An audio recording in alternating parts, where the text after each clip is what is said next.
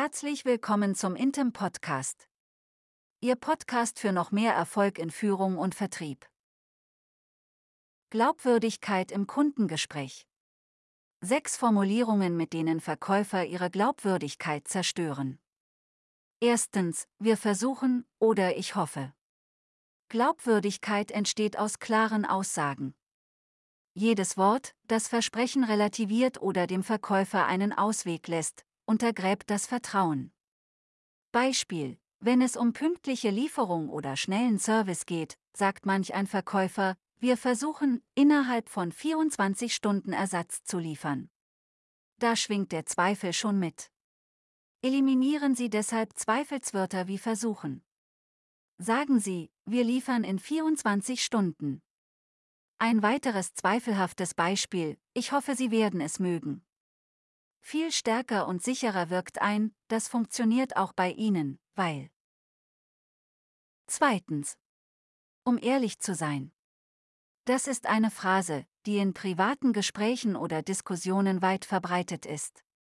Im Gespräch mit Kunden, die erst Vertrauen aufbauen, hat sie nichts zu suchen. Denn wer etwas mit um ehrlich zu sein ankündigt, sagt damit auch, bis hierher war ich nicht ganz ehrlich. Der Gesprächspartner bekommt Zweifel an allem, was vorhergesagt wurde. Der Verkäufer steht als Taktiker da, der auch mal nicht die ganze Wahrheit sagt. Einhundertprozentige Ehrlichkeit ist eine Voraussetzung, die nicht angesprochen werden muss. Das gleiche gilt übrigens für eine Floskel wie, Sie können mir vertrauen. Wer das ausspricht, setzt die Möglichkeit erst in den Raum, dass er nicht vertrauenswürdig sein könnte, und sät damit Zweifel. Drittens. Wer trifft die Entscheidung?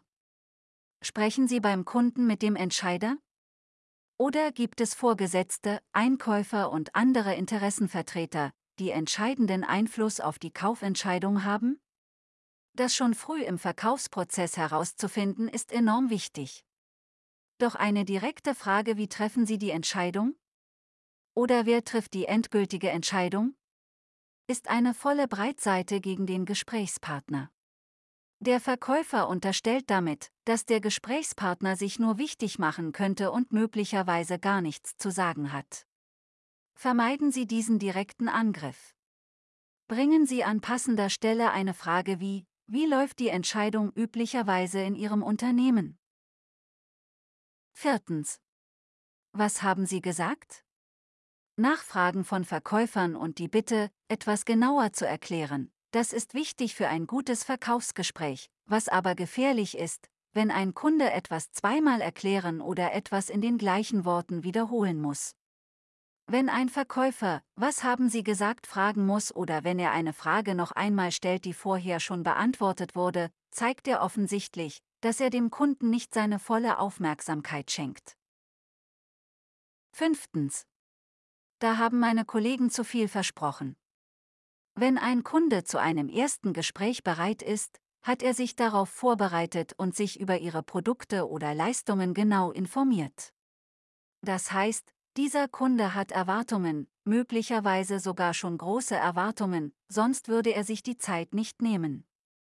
Zur Vorbereitung jedes Gesprächs gehört deshalb auch, die Erwartungen des Kunden möglichst genau zu recherchieren, welche konkreten Versprechungen macht Ihr Webauftritt, den der Kunde sicher genau studiert hat? Welche Kontakte hatte der mögliche Neukunde bereits zu Ihrem Unternehmen? Welche Erwartungen wurden dabei geweckt? Welche Veröffentlichungen Ihres Unternehmens oder Ihrer Kollegen hat der Kunde gesehen, zum Beispiel auf Businessplattformen wie LinkedIn? Wer im Verkaufsgespräch zurückrudern muss, dass der Webauftritt oder der Kollege zu viel versprochen hat, hat so gut wie keine Chance mehr auf einen erfolgreichen Abschluss. Der Kunde schließt aus dem Verlauf des Gesprächs darauf, wie eine zukünftige Zusammenarbeit aussehen könnte. Wenn es schon früh im Kontakt eine Enttäuschung gibt und erste Erwartungen nicht erfüllt werden können, ist das Vertrauen sofort weg. Sechstens. Nein. Der schnellste Weg aber, um Vertrauen im Verkaufsgespräch zu zerstören, ist die Konfrontation und die schleicht sich schnell unbeabsichtigt ein, zum Beispiel durch das Wort Nein. Jedes Nein ist eine kleine Konfrontation. Das Gespräch bekommt dadurch Züge einer Auseinandersetzung. Anstatt gemeinsam auf das Ziel des Kunden hinzuarbeiten und Gemeinsamkeiten zu betonen, richtet sich die Energie gegeneinander. Wer das vermeiden will, streicht das Nein am besten aus dem Wortschatz, wenn es um Gespräche mit Kunden geht, ebenso wie andere Phrasen, die Konfrontation und gegensätzliche Ansichten oder Positionen signalisieren. Sie lassen sich leicht positiv ersetzen, auch wenn es gegensätzliche Ansichten gibt. Beispiele Killerphrase. Falsch. Das ist nicht richtig. Nein. So kann man das nicht machen. So geht das nicht. Das ist Ihre eigene Schuld. So schaffen Sie Übereinstimmung. Ist das wirklich möglich? Jetzt bin ich etwas verwirrt. Können Sie mir das genauer erklären? Dazu fällt mir noch eine interessante Alternative ein. Was halten Sie davon? Wie ist das passiert?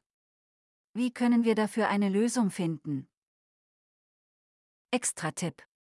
Vermeiden Sie, schlecht über Mitbewerber oder konkurrierende Angebote zu sprechen, wenn Sie Vertrauen und Glaubwürdigkeit aufbauen wollen. Machen Sie auch dann keine abwertenden Aussagen, wenn der Kunde selbst damit anfängt und über seine schlechten Erfahrungen klagt. Hören Sie zu, aber stimmen Sie niemals mit ein. Jedes Lästern kann zu einem Vertrauensverlust führen, weil der Kunde dann immer Angst haben muss, dass Sie über andere in deren Abwesenheit schlecht reden, also möglicherweise auch über ihn. Wir wünschen Ihnen viel Erfolg bei der Umsetzung.